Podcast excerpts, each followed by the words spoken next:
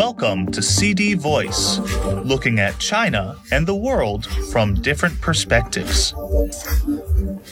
A shopper who ordered six eggs from Sainsbury's received a box of egg custard tarts instead, as the country struggles with a shortage on the supermarket shelves. The customer, who made the online order through Uber Eats, said she burst out laughing when she realized they had substituted the product in her basket. The shopper told the Mirror, I didn't receive any notifications to let me know they were out of stock, so I was bemused when I saw the egg custard tarts and twigged it was a substitute when I realized the eggs were missing. The woman said she has contacted Uber Eats over the order, but they are yet to respond.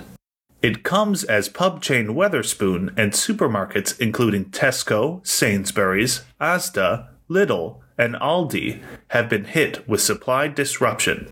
According to official figures, the price of a box of a dozen eggs has gone up by more than 22%. Some supermarkets have been limiting the number of eggs you can purchase.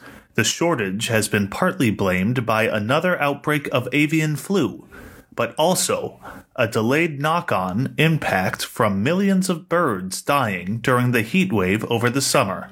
Supplies are now under threat as farmers are fighting to tackle soaring costs alongside an outbreak of bird flu.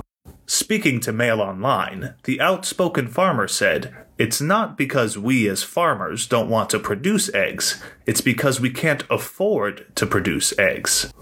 All we want is a fair price to cover our costs and continue producing British eggs. Food and Farming Ministry, DEFRA, said that there was no immediate threat to the food supply chain, including eggs.